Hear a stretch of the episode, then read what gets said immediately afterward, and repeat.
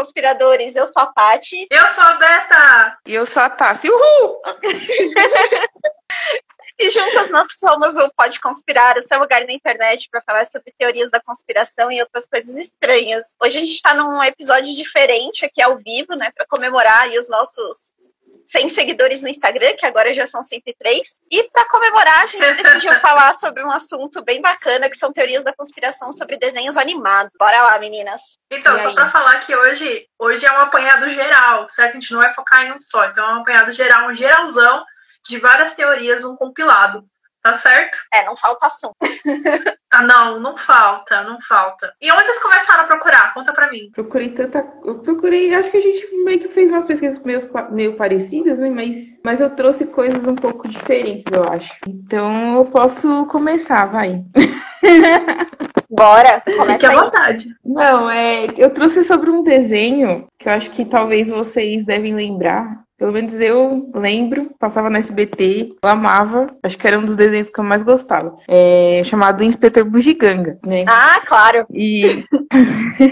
e existe uma teoria da conspiração em relação ao Inspetor Bugiganga, que na verdade, o Inspetor Bugiganga, ele seria uma espécie de um clone do Dr. Garra, né? O personagem é...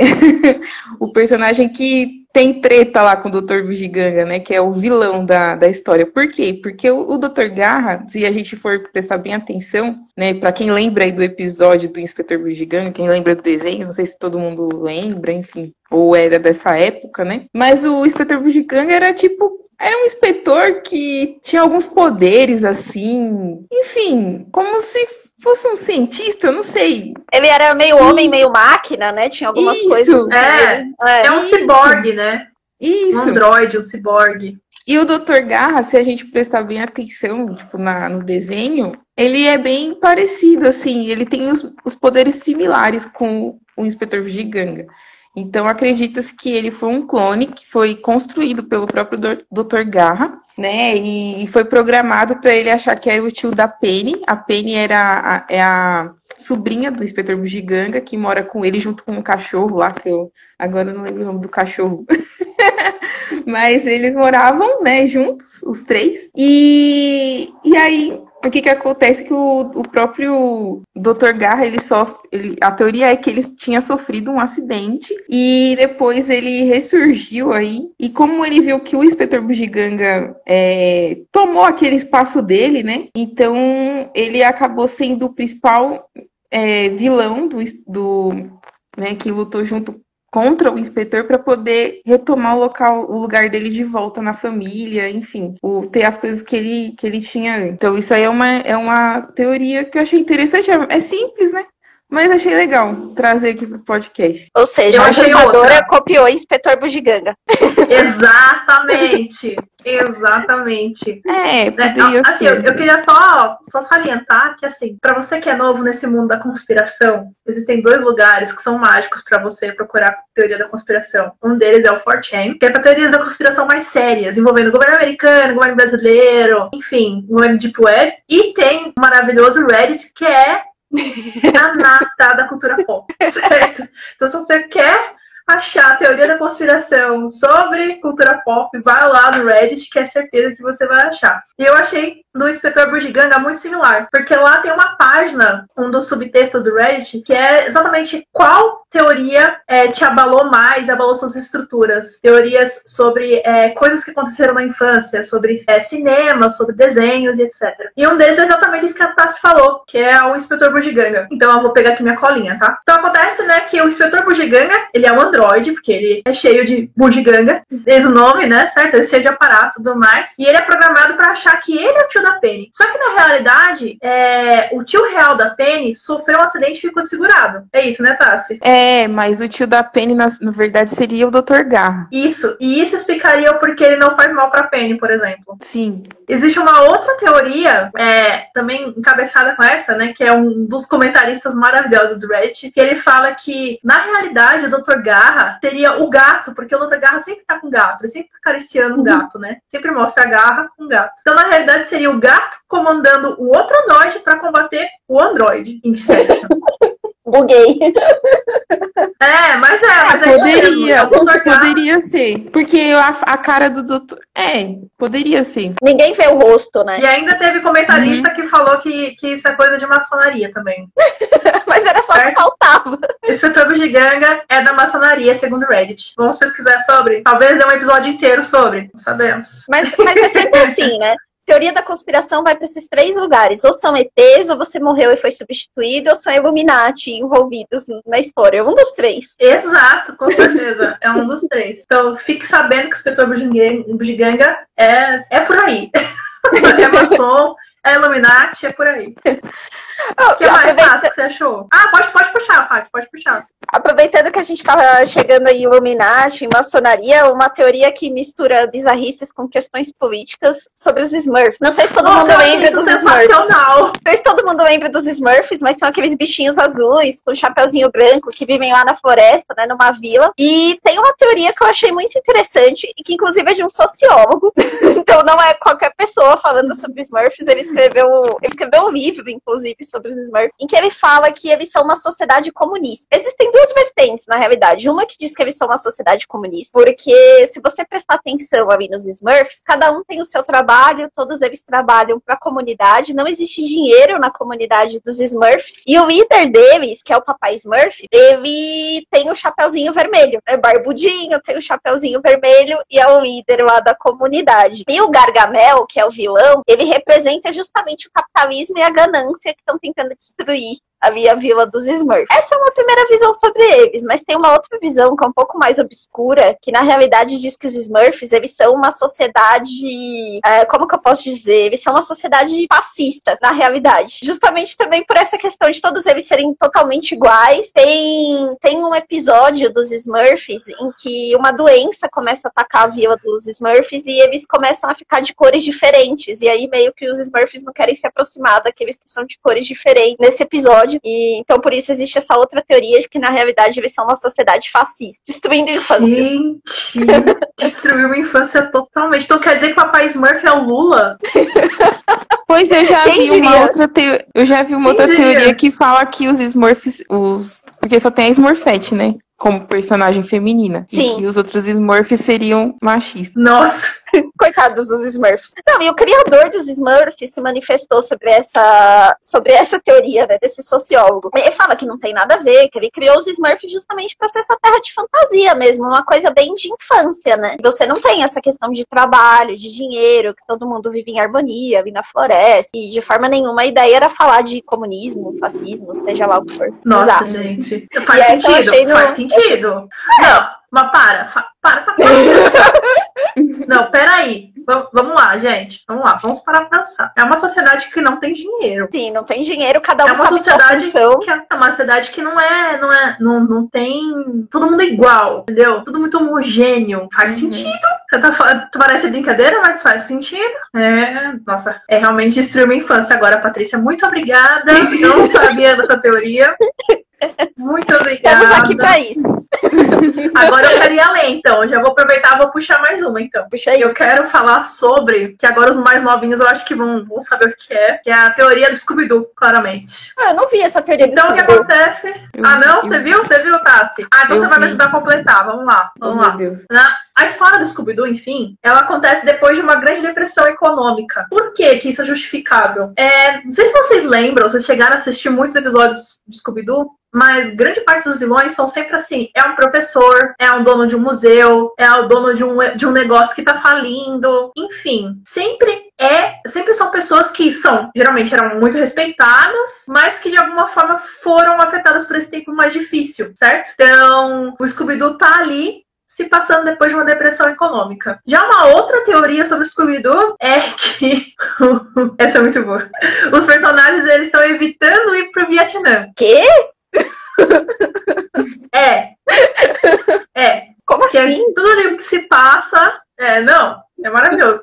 que tudo ali que se passa são os personagens evitando ir pro Vietnã. Então a explicação é a seguinte: o Fred é um desertor da guerra. A Daphne é sua namorada mesmo. O Salsicha é um hippie nômade. Na época tinham muitos hippies mesmo. E a Velma é uma ativista universitária contra a guerra do Vietnã. Que faz muito sentido, encaixa bem nos personagens, certo? É... Alguns usuários falam assim: ah, você esqueceu do Scooby, ele é um cachorro. Tá, mas até aí, cachorro tem em qualquer momento, certo? Então isso é, não, qualquer não um pode ter um cachorro. É, é não, é. Aí alguém, alguém assim no, no Reddit foi lá e perguntou assim: ah, mas quem é que paga pela gasolina, comida, estadia? Enfim, né? Porque eles ficam pra lá e pra cá e você nunca vê eles recebendo por, rece por resolver crimes. Vocês já viram? Algum episódio? Não, acho que eles são financiados pra... pelos Smurfs. então, eu acho que é quase isso mesmo. É quase isso. Uma das opções é que o Salsicha seria um herdeiro milionário de uma fortuna acumulada de negócios, e ele sai gastando e pagando para todo mundo. Por isso, que ninguém, por isso que ninguém fala nada do comportamento dele, que é um comportamento mais decêntico, né? E outra, uma das respostas maravilhosas, é que eles recebem as pessoas que estão pedindo carona e assassinam e roubam dinheiro. Credo, que horror! É, também vi essa que fala disso. Também tem a outra teoria que fala que, tipo, mas isso aí eu já vi em outros desenhos também que fala, né? Que eles morreram e que, na verdade, são os espíritos, porque é, se a gente prestar bem atenção no desenho, eles não envelhecem, né? Sempre são, são da mesma forma. Então também tem essa teoria aí em relação ao Scooby-Doo. Mas isso também é visto em outros desenhos. É, só que tem um que eu vou deixar pra falar mais pra frente. Não, puxa aí, tá? Só puxar, pode puxar. Ah, então eu vou falar. É que eu, é que eu gosto de Pokémon, né, gente? Aí. ah, eu tenho umas legais sobre Pokémon. Fala aí, Taz. Daí tem a teoria do Pokémon, do desenho do Pokémon. Porque assim, todo mundo, não sei se todo mundo conhece o desenho, enfim, mas é, um, é uma história, retrata a história do Ash, né? Ele é um jovem que quer muito ser um mestre Pokémon, né? Quer ser um treinador. E aí ele sai em busca é, de capturar esses monstrinhos, né? Porque os Pokémons eles são monstrinhos, mas eles são muito similares a alguns animais que a gente pode encontrar na natureza, por exemplo, né? Então, vamos dizer assim que é uma os monstrinhos do Pokémon, boa parte desses monstrinhos faz uma analogia aos animais. É, e aí o que que acontece? Bem lá no, no, num dos primeiros episódios, né? O Ash, ele acaba sofrendo um acidente de, de, de, bicicleta, ele estava andando de bicicleta, ele sofreu um acidente, e nessa ele foi levado para o hospital. Só que a teoria diz que tudo que se passa depois desse ocorrido é tudo fruto da, da, da cabeça do, do Ash, da fantasia e imaginação dele, porque na verdade o Ash ele está em coma. Então, é, isso se dá, por exemplo, a, a, a, fatos de que os personagens eles não envelhecem durante toda a saga. Então, eu não sei se o pessoal sabe, mas Pokémon é, tem, tem vários, vários é, episódios e várias sagas assim diferentes. Não sei se o nome é certo é sagas, mas não, temporadas, vamos vamos dizer assim. E, bem, o que mais que tem aqui? e aí que tem alguns personagens também do desenho, né, nesse, nesse coma do Ash, que representam algumas características do próprio Ash. Por exemplo, o próprio Pikachu, ele representaria a, a sua humanidade. A equipe Rocket seria as partes da personalidade que o, do, do Ash que ele não gosta, que ele não curte, né? É, e a Mish e o Brock, eles são personagens que ajudam o, o Ash a trabalhar seus traumas e questões da adolescência, né? Porque ele é, tem um problema assim com o pai, né? Ele não tem uma relação boa com o pai dele. E, e, e o pai dele também ap aparece, né? Nesse nos episódios, representando como se fosse é, os seus problemas familiares, né? E, e aí também envolvendo Pokémon ainda, quando falando dos personagens, uma coisa que é bem curiosa no desenho é que sempre as policiais e as enfermeiras são iguais em qualquer parte do desenho que apareça toda vez que ele cruza com uma policial ou uma enfermeira, é do mesmo biotipo, enfim, o mesmo nome. E isso explica que é porque o Ash, quando ele sofreu, antes de sofrer o coma, é, ele, ele teve contato com a, com a enfermeira que levou, né, que cuida dele no hospital e da policial que resgatou ele. Então é a memória que ele tem. Então por isso que ele sempre só vê as mesmas pessoas. E então essa é uma, uma das teorias do desenho, mas tem muitas outras teorias relacionadas ao, ao próprio, é, próprio desenho do Pokémon também, em relação aos, aos monstrinhos, né? Por exemplo, tem um monstrinho muito famoso lá no, no jogo, né? Que, enfim, é um dos lendários que eu tô tentando capturar no Pokémon GO, que eu jogo Pokémon GO. voltei a jogar, né? Então eu tô jogando aí já tem acho que uns seis meses, nem sei, mas já voltei a jogar um tempo. E aí esse lendário é o Mil, né? Que o Mil ele dá origem ao Mewtwo depois, né? E aí falam que o, o Mil, ele, é, o Mewtwo seria o é, obtido por um por uma clonagem do mil, né? A clonagem do DNA do mil. Só que para poder chegar nesse clone perfeito, então houve alguns erros aí. E nessas acabou se criando um Pokémon chamado Dito, que ele é tipo uma massinha roxa e que ele consegue se transformar em outros pokémons, né? Ele consegue enganar né, quem está capturando, ele, ele se camufla na, na natureza e tudo mais. E isso, né, nessa teoria que fala do mil, por exemplo, é, acham que o dito é, é, de originário do mil, porque tanto ele quanto o Mewtwo é, e o Mil, eles têm a mesma, é, mesma pesagem, né? Eles, os, ambos têm por volta de 4 quilos, né, a pesagem deles. E eles também são, são monstrinhos assexuados, os três. Então tem essa teoria daí do Mil. E tem de outros bichinhos também. Deixa eu ver aqui, de outros monstrinhos, peraí. Aí tem também a teoria do Clayfair e do Gengar, que o Gengar seria é, um, é, uma sombra do, do Clayfair. E aí ele tem esse nome de Gengar, que remete ao nome Dop, Doppelganger, em inglês, que é para se referir ao dublê de uma pessoa. Então, esse é por isso que é esse nome. Né? Então tem essa teoria. Tem a teoria também é, do Cubone, que é um outro Pokémon que tem, que eles acham que o, o Cubone seria é, um, um descendente do Kangaskhan, que é um outro Pokémon que parece um, poké, um canguru, assim, pra gente falar de animais, né? Ele remete um, um, um canguru. E aí o Cubone, ele estaria, ele, ele, na forma dele, ele tem um crânio na cabeça, que esse crânio seria o da mãe dele, que foi morta, né? Então, é, isso é uma outra teoria que também tem de dos bichinhos, dos monstrinhos. Ai, tem muita coisa, gente. É que se eu for falar tudo do, do Pokémon, mas tem muita coisa mesmo. Por exemplo,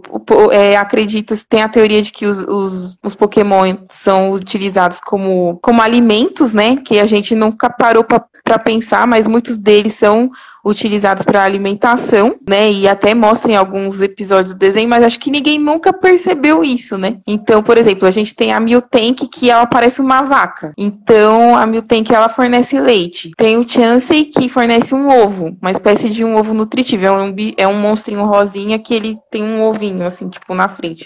Quem conhece Pokémon, acho que deve saber mais ou menos quem são esses bichinhos. E tem um outro também, que é o Farfetch, que é um tipo de um pássaro que ele segura um. Com ele acompanha com ele um aipô. Então, é, eles acreditam, né, que acho que já foi mostrado algum. Esse, esse animal ele anda em extinção, então, tipo, ele já foi consumido muito pelos, pelos personagens. e aí, a outra teoria que eu vi também é sobre o jogo do Pokémon Go, né? Que eles acreditam, aí já é especificamente no jogo, não é mais do desenho, que eles acreditam que, que assim, o dono, o dono da, da, da Niantic, que é a produtora que faz o, o Pokémon GO, ele era dono antes de uma empresa chamada Keyhole, que foi fundada em 2001.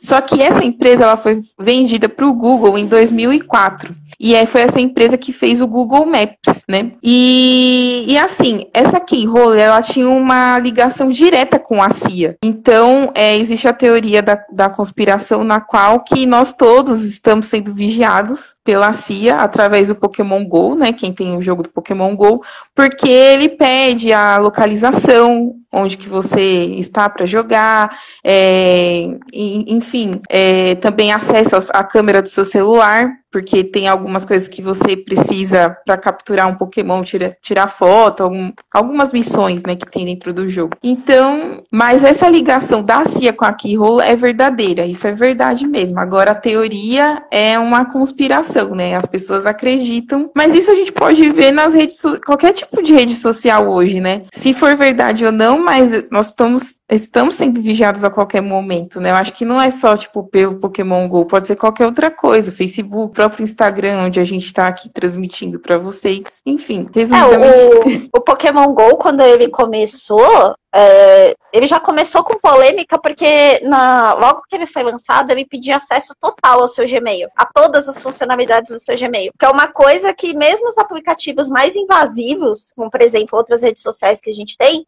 não pedem esse acesso total que o Pokémon GO pedia no começo. E aí ele foi super criticado, e aí nas outras versões eles tiraram. Mas se vocês pararem para pensar, seria genial, né? Porque por meio de um jogo você consegue monitorar todos os lugares onde a pessoa vai, né? Consegue traçar todo um histórico né, do que ela faz, igual o Google Maps, né? Faz. Se você olhar o histórico é, lá do seu Google no celular. Além do, do jogo, o Google Maps já faz isso sozinho, entendeu? Já, é, é o histórico tá do Google Maps. Você tem um chip de celular, você tá sendo rastreado. Sim. Gente, sinto muito, sinto muito falar para você que se você tem um, tem, um, tem um computador, tem um celular, tem uma internet funcionando, você tá sendo rastreado, É isso. É. É, e o próprio, o próprio jogo. É, não tem mesmo. E assim, o próprio jogo do Pokémon GO, ele mapeia o mundo inteiro, entendeu? Então, por exemplo, é, é que eu jogo, eu ando jogando.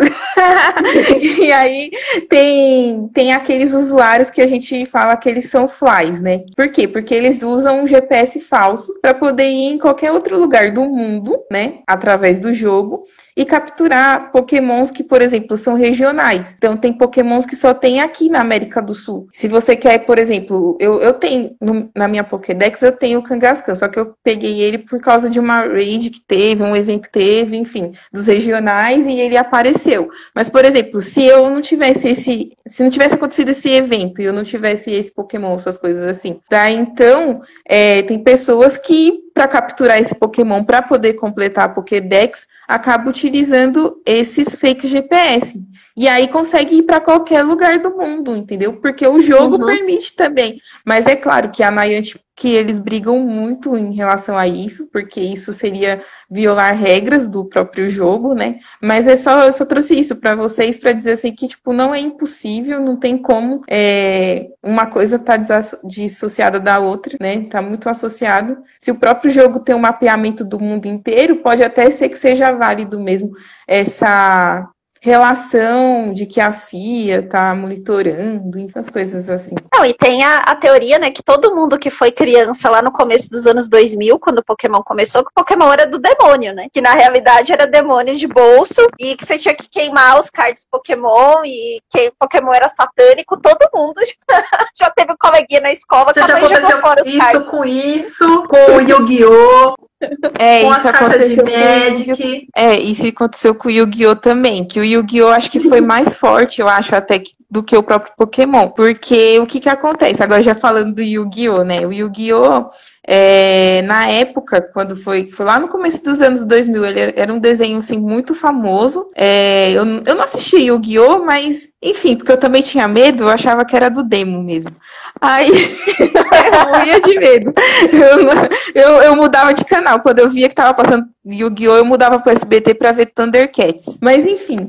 Aí, que é a história, né, de um garoto lá, o nome dele era Yugi Muto, e ele, enfim, ele, ele, ele, parece que ele herda de um ancestral dele, um espírito, né, chamado, conhecido como Faraó. E esse espírito, junto com ele, participa de diversas lutas, né, inclusive ele tenta duelar contra o vilão lá do, do jogo, que se chama Maximilian Pegasus, que sequestrou o avô dele. E aí ele participa de vários torneios juntos com os amigos dele e tudo mais. E as cartas que foram polêmicas, por quê?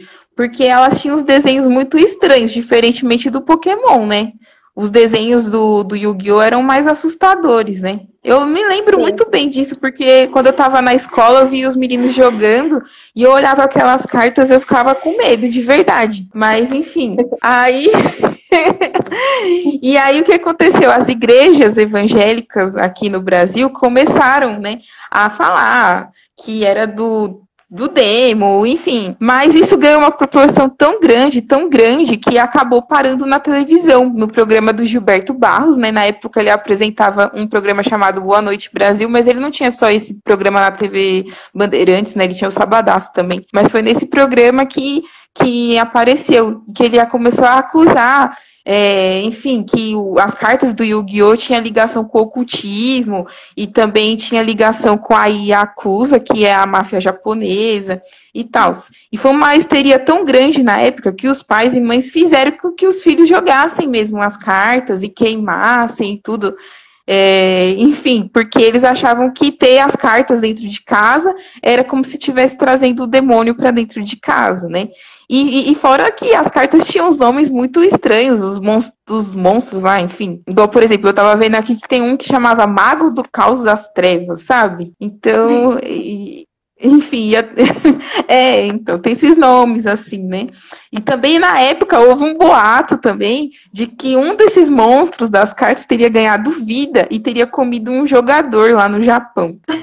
Ah, claro, parece, parece verídico. Parece verdade, eu era carta. Acho.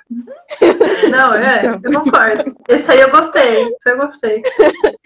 A gente tem o do Bob Esponja, vocês acharam? Do Bob Esponja, eu achei algum, algumas interessantes. Ah, não. É, eu vi que eu vi uma que o Bob Esponja, ele é workaholic, né? Isso foi uma teoria que eu vi. Porque ele trabalha, trabalha muito, muito, muito. Mas, enfim, o Bob Esponja era outro desenho que eu também não gostava.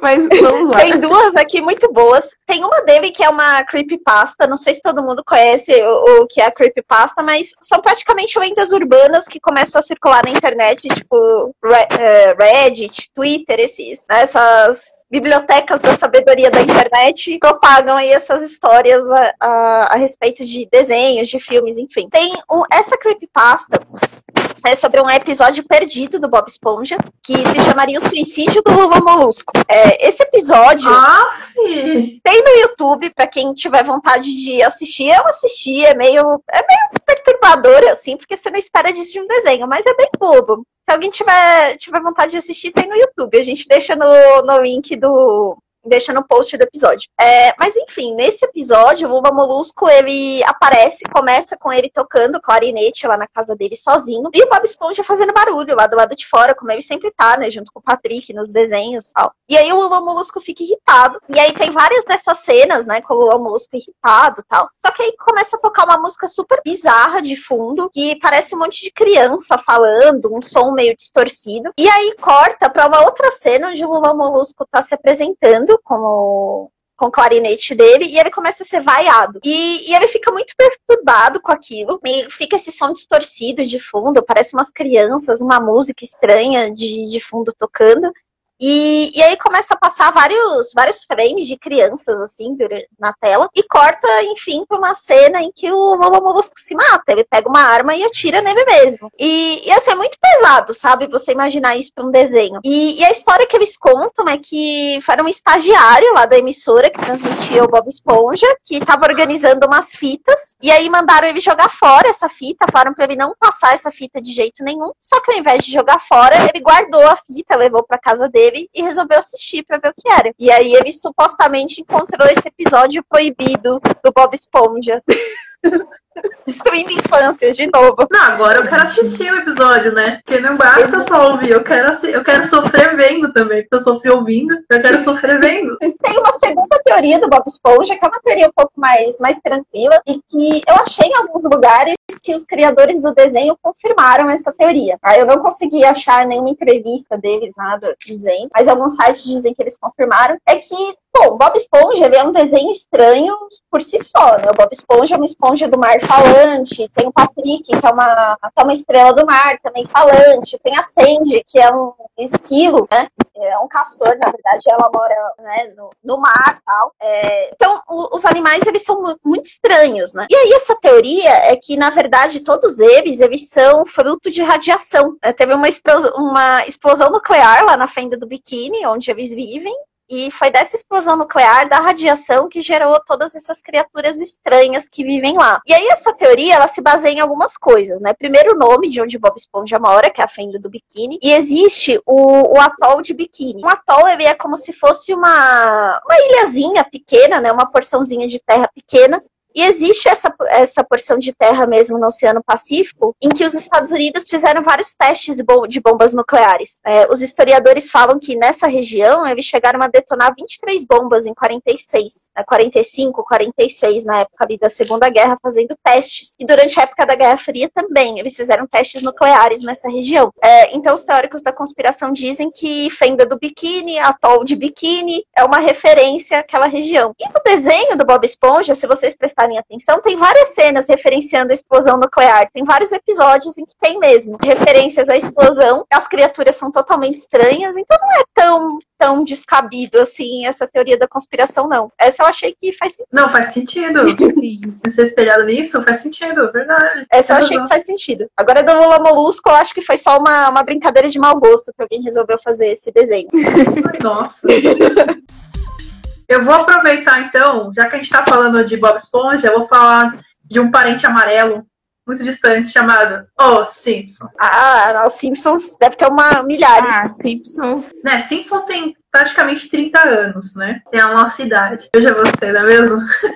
eu ainda tenho 29. Não precisa falar sobre isso. Então, eu tenho 29 ainda, eu não tenho 30 ainda, eu tenho 29, mas tá perto, tá chegando. Não, você já tá lá na barriga da sua mãe, você já tem 30. É... Ah, não.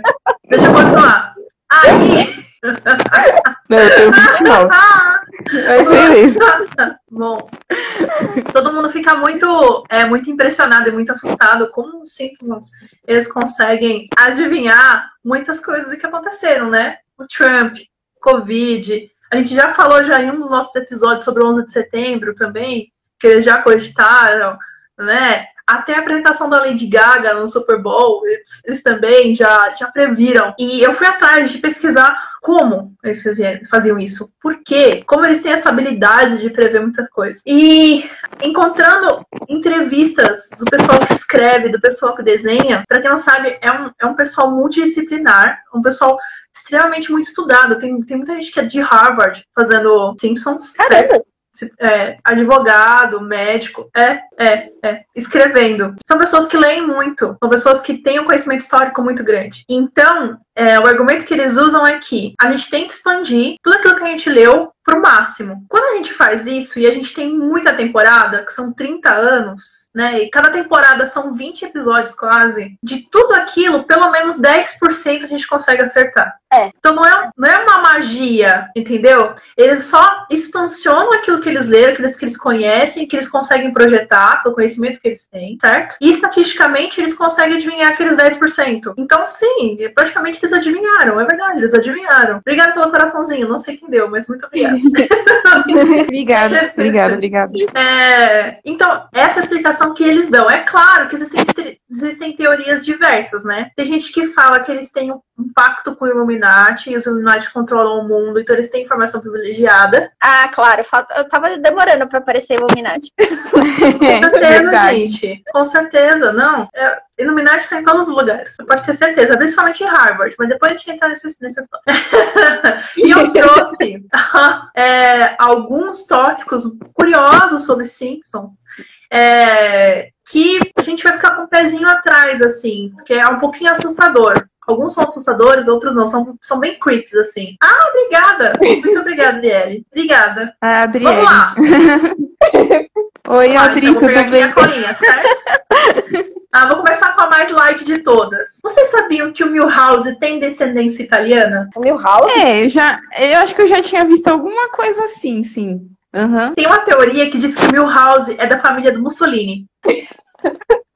Gente, por quê? Eu vou contar aqui um pouquinho pra vocês a história, né? Então, assim, ó.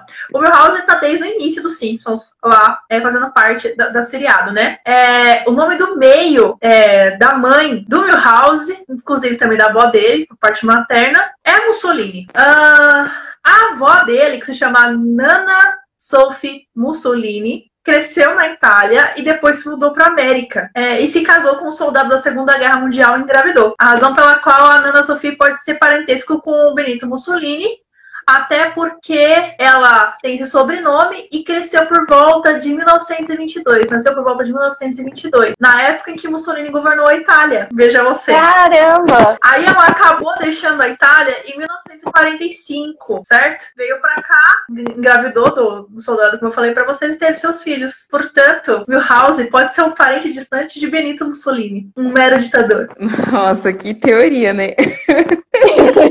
o pessoal vai muito longe. Beleza. Muito longe. Já começou, já começou bem o negócio. Uhum.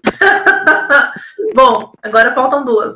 Muito boas. A primeira delas é que o Homer Simpson está em coma desde 1993. Em 1993, é, aconteceu um episódio que se chama Deus diz a Homer que lhe restam seis meses de vida. É isso que acontece. No início do, episódio, o Homer tem é, esse sonho com Deus, falando: Olha, olha só, Deus falou para mim que eu vou ter seis meses de vida. Ele vive esses seis meses e esses seis meses mais tarde, uma brincadeira com o Bart leva o Homer para o hospital. Até hoje, segundo muitos, muitos muitas teorias escritas na internet, Homer não, não acorda e seria por isso que os personagens não envelhecem, que a história não vai para frente, que a Meg continua, continua um bebê para sempre, porque depois de 30 anos a Meg não cresce.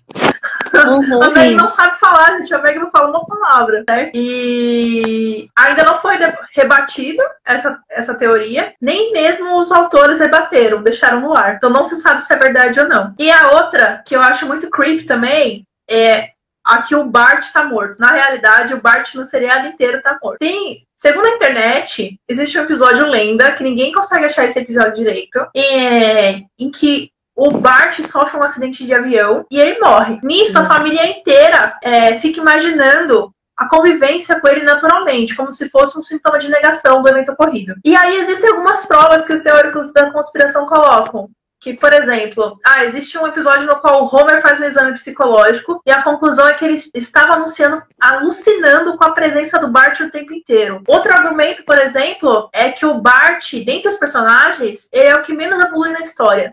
Então, assim, o Homer ele sempre tem um, tem um emprego novo, a Marge é, sempre tem algum hobby novo, ela vende alguma coisa, ela faz uma de spin, a, a, a Lisa, ela sempre, é, sempre foi muito ativista, né? Então, cada hora ela, te, ela tá tendo um ativismo diferente. Já o Bart, não. O Bart, ele estagna sendo aquele moleque do bullying da quarta série e fica nisso a, a seriado, o seriado inteiro. Mas, veja você, eu encontrei uma coisa maravilhosa, maravilhosa, aliás, que se chama Simpsons fandom.com, que nada mais, nada é, nada mais sim, é, um, é uma Wikipedia de Simpsons. Wikipedia. Tem todos os é, episódios comentados e debatidos. Inclusive, eles debatem esse negócio do Bart e falam que, os fãs hardcore, né?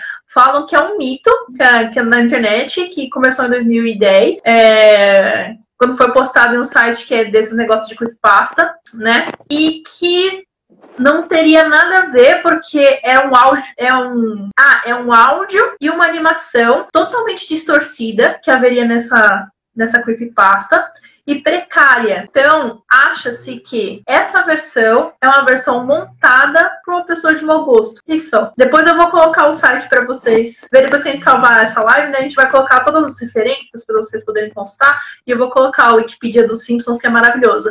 Também tem outros outros vídeos que eu quero mostrar para vocês, também vou colocar na referência, que são que tem um, um, canal inteiro falando de teorias de Simpson, que é literalmente é, The Simpsons Theory, que é maravilhosa. E fora que existem outros vídeos falando que a Marge atirou no Mr. Burns, que o Ned matou a própria esposa, que a Meg é o próprio autor do, dos Simpsons, que nós somos os deuses dos Simpsons, enfim, Tem N teorias envolvendo Simpsons. É o que não acaba mais, Simpsons. Agora é com vocês, meninas. Que doideira. É doido mesmo. Eu tenho uma aqui sobre Power Rangers. Tem uma teoria sobre Power Rangers. É, a força Que eu, Eu ia tava cantando. Power Rangers é a força. Vocês lembram o Sandy Jr.? Banana. Tem, tem uma, uma sobre Power Rangers que é, é até um pouco obscura, que diz que Power Rangers, na realidade, faz uma referência à guerra do Irã. Na, época. É, na década de 80, estava acontecendo. Bom, o Oriente Médio sempre foi uma região ali, de guerras, né? Mas na década de 80, especificamente, estava acontecendo um conflito no Irã. E esse conflito específico ficou muito famoso porque eles usavam muito criança-soldado.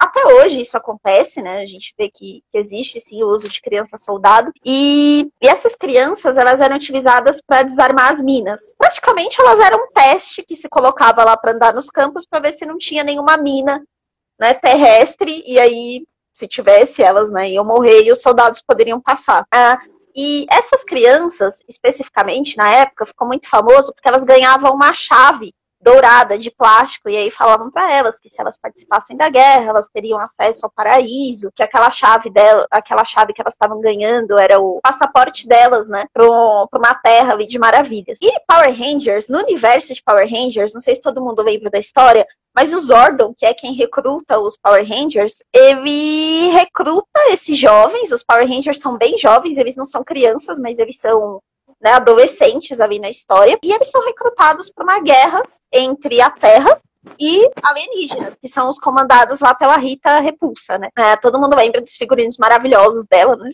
É, e aí, para fazer isso, né, para que para ele transformar os Power Rangers e convencer eles a entrarem na guerra, ele dá vários, dá os uniformes para eles, né? Então todo mundo lembra lá dos, dos uniformes do Power Rangers, tinha o vermelho, o amarelo, a rosa, e dá também para eles alguns presentes, né? É, e basicamente, segundo essa teoria, eles são meio que forçados a aceitar isso e a lutar numa guerra que não é deles, na realidade, né? Apesar deles, né?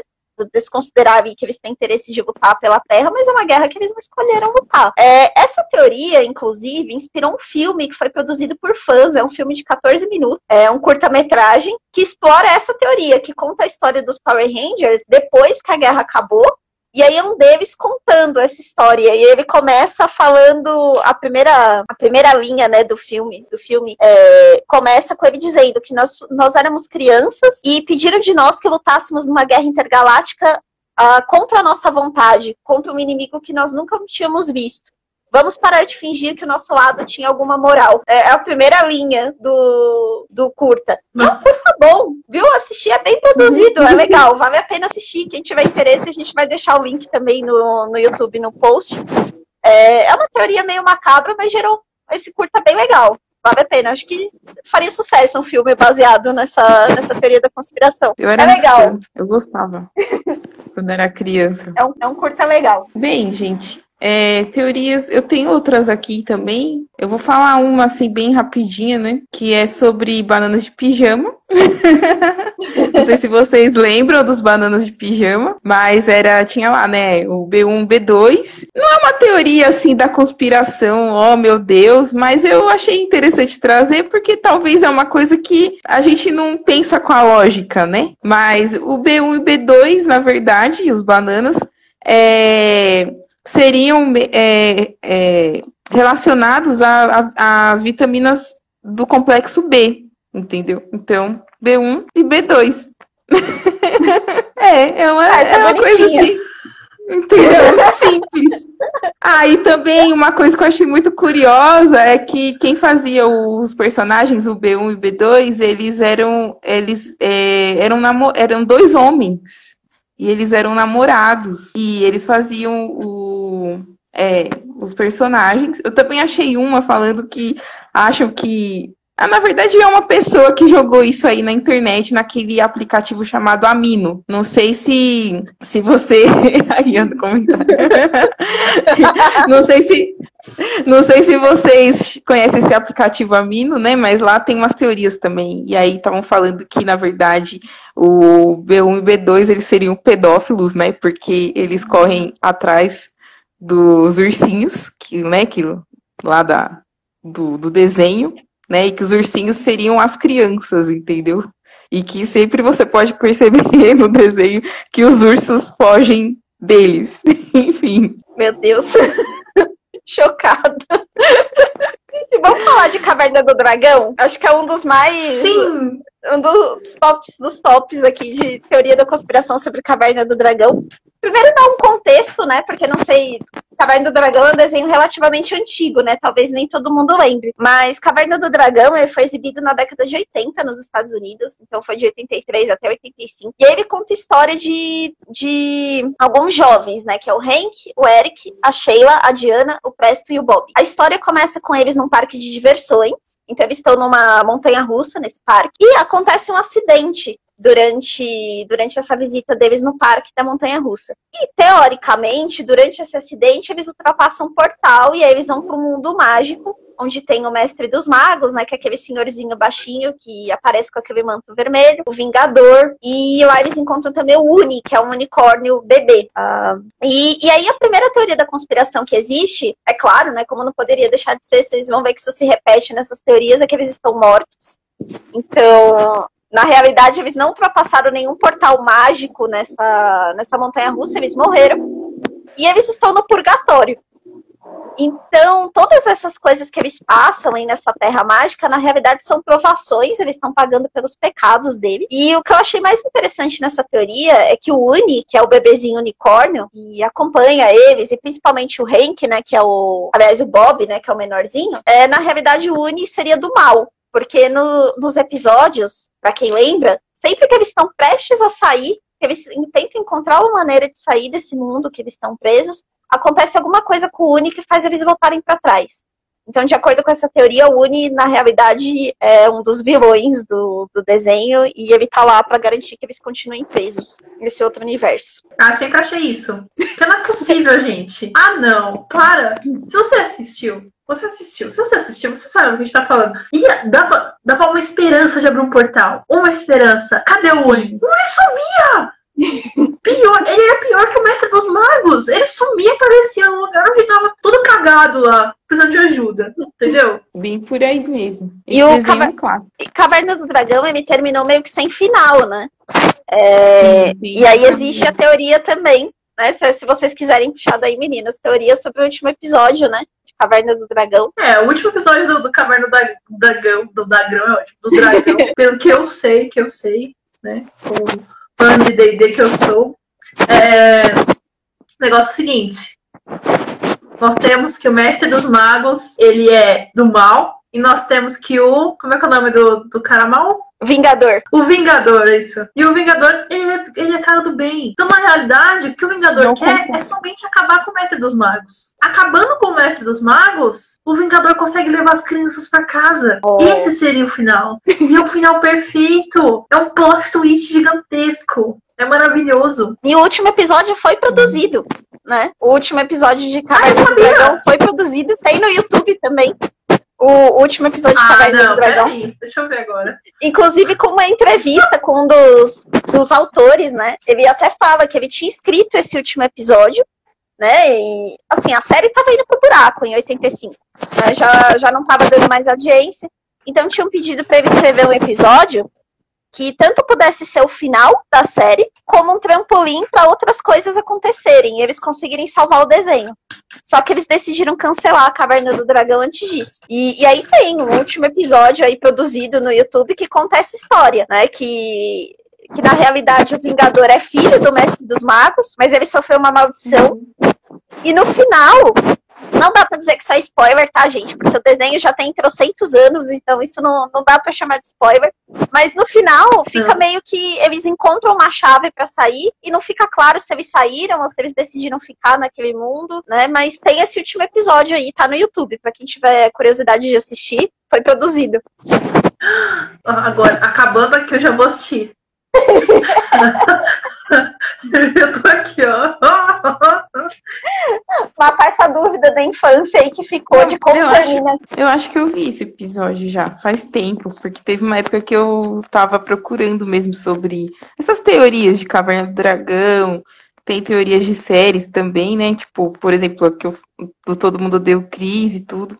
E aí eu lembro desse episódio, sim, que a Paty tá falando, meio que Nossa, vagamente. pra mim não existia, pra mim existia só roteiro. É, então, Sim. produziram, a partir desse roteiro que vazou na internet, aí produziram um episódio. Inclusive, um dos caras que produziu é brasileiro. Ah! Tinha Um dos ser. caras que tinha que ser. E aí eu tenho uma última aqui que queria dividir com vocês, que eu achei muito interessante também, que é sobre os Flintstones e os Jetsons. Não sei se vocês acharam essa, essa teoria da conspiração. É, essa teoria, ela diz que os Flintstones, na realidade, é, não acontece na pré-história, como a gente imagina, mas sim no futuro apocalipse. É, os, Simps, o- os, os Flintstones, na verdade, eles seriam o futuro dos Jetsons. Tem um, é, os conspiradores, né, que adotam essa teoria, eles se baseiam em um episódio de 87, que foi um crossover entre os Jetsons e os Flintstones, em que os Jetsons eles criam uma, uma máquina do tempo. O filho da família cria uma máquina do tempo. E essa máquina, teoricamente, não funciona. E ao invés de ir para o futuro, eles querem ir para o futuro e eles vão para a era dos Flintstones. De acordo com essa teoria, a máquina funcionou e eles de fato foram para o futuro. Mas eles foram para o futuro dos Flintstones, que é um futuro apocalíptico. De acordo com essa teoria, os Jetsons eles vivem né, em todo aquele cenário tecnológico tal, mas aquilo não é sustentável. Então eles destroem o planeta, que se transforma naquele cenário que não tem mais nada ali, e a Terra ela fica meio que dividida em duas classes. É a classe mais alta, que consegue fugir e fica naquele cenário dos Jetsons, fora né, do- da vida real, e quem não é tão privilegiado vive como os Flintstones. E aí isso explicaria porque os Flintstones tentam imitar coisas que a gente já conhece do nosso estilo de vida, então eles tentam imitar coisas modernas com animais, com pedras, que é o que eles têm ali. Eles falam também que os Flintstones celebram Natal, né? Se eles fossem mesmo da pré-história, por que eles celebrariam Natal? Que seria uma coisa completamente desconhecida para eles, né? É porque eles estão imitando a sociedade dos, dos Jetsons. Genial. Faz sentido. Não, faz sentido, porque faz sentido eles, eles terem carro, faz sentido eles imitarem uma geladeira, entendeu? Uma campainha com animais. Eles tentam imitar um mundo que eles sabem que já existiu um dia, mas que não existe mais. Né? Sim. Olha, gente, deu uma hora já de falar. É, deu. E o pior que- que, tipo, tem, o, tem outras que eu achei aqui, mas eu acho que não sei. Acho que é melhor fazer uma parte 2. Porque. Melhor fazer uma parte 2. É, vamos Porque fazer uma tem parte outras dois. que tem outras aqui que eu achei. Eu achei teoria do cavalo de fogo. Eu achei, não sei se vocês lembram desse desenho do cavalo de fogo, né? Mas é um desenho lá dos Que anos tem a, 90. a abertura mais desafinada da face da Terra. Mas eu amo esse desenho, eu amava esse desenho. Aí também eu achei. É... que mais? É Ursinhos Carinhosos, tem uma teoria dos ursinhos carinhosos. Tem a do Thundercats, que eu achei muito interessante também. Enfim, Tem aí eu não sei se vocês. Tem várias. Então, tem várias tem outras. teorias. Acho que a gente pode que fazer tem uma a, parte a Walt. Disney inteira, né? Sim, sim. Tem uma que eu acho que dá um episódio inteiro, que é a da Pixar, né? Teoria da Pixar, eu acho Da que dá um Pixar. Dá um episódio inteiro, a teoria da A gente já tá aqui em uma hora de, de podcast, né? Você vê que a teoria da conspiração rende. E a gente pode fazer uma parte 2. Aproveita aí e comenta, né? Curta, se vocês têm interesse no nosso post de uma parte 2 sobre isso. Acho que é um assunto que mexe muito com a infância de todo mundo, né? Sim. Sim. A gente nem falou Com de Hello Kitty. A gente sabe, sabe? É, tá verdade. Tem. Ah, tem séries, né, também. Tem sobre o Maluco no Pedaço, Chaves. Nossa, Sim. tem pra todos os gostos. Todo mundo odeia o Cris, que mais? Tem vários aí. Então a gente faz uma parte 2 aí sobre desenho, separa numa parte sobre séries, se vocês gostaram do assunto. É, a gente queria agradecer muito a vocês que. Só os que deram uma passadinha aqui, a gente já tá muito feliz. Muito obrigada, entendeu? Por ter gente aqui acompanhando a gente. Muito obrigada por apoiarem a gente nesse projeto, né? É, nós somos 103, mas tomara a Deus que isso aumente. Bem, a Se- Paty falou que se queria Zeus, 100. Se Thor. É, então. Se Zeus e Thor permitir, é, eu gostaria muito que a gente chegasse nos 10 mil. Eu tô pensando alto, tô pensando alto, claramente. Mas Ai, é, tá pensando bem Meta. alto. vai Mas a gente, se a gente fosse a Juliette do BBB, talvez a gente já tinha 21 milhões, né? Mas a gente não é. Então, né? Pois é. Mas muito obrigada pela presença de vocês. Obrigada, meninas. Obrigada, Paty. Obrigada, Tassi. Obrigada, Obrigada, Kelly, pelo comentário. Eu, eu sei que, minha- sei que as minhas, as minhas expressões realmente vão virar meme um dia, eu sei. Eu tenho ciência disso. Eu sou muito expressiva. Eu não tenho como.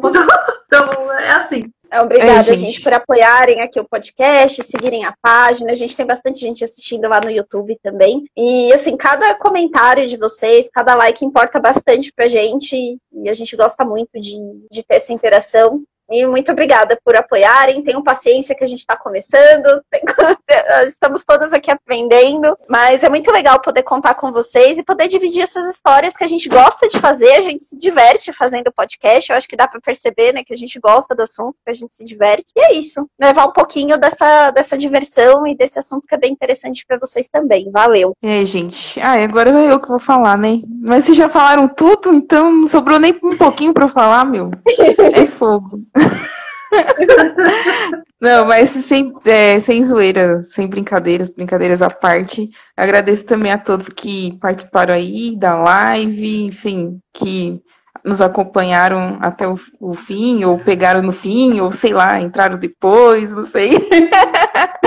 Mas valeu mesmo. É, como as meninas falaram, é um projeto que a gente está trabalhando aí, com podcast, teorias da conspiração muito baseado a coisas que, quando a gente era adolescente, a gente estudava lá na escola, no, nos intervalos aí do ensino médio, ficava debatendo uns assuntos meio estranhos, né? Enfim. Há uns 15 anos atrás. É, isso aí. Então, e aí, bem, aí surgiu essa essa essa ideia que foi a, Pat, a Paty que trouxe, né? Então, parabéns, Paty. e aí a gente embarcou aqui, enfim, nessa loucura também. também. Brincadeira, gente. Mas é isso, sabe? Então, até mais. Agradeço mesmo. E vamos. Bem, aí se vocês quiserem a segunda parte, né? Só pedir pra gente que a gente programa aqui e faz, porque a gente tem já episódio pra semana que vem para liberar tanto no YouTube quando, quanto nas plataformas de streaming também, beleza? Falou, gente. Beijos e até mais. Uhul. Isso aí, galera. Tchau, até gente. quinta. tchau. Tchau, tchau. tchau, tchau.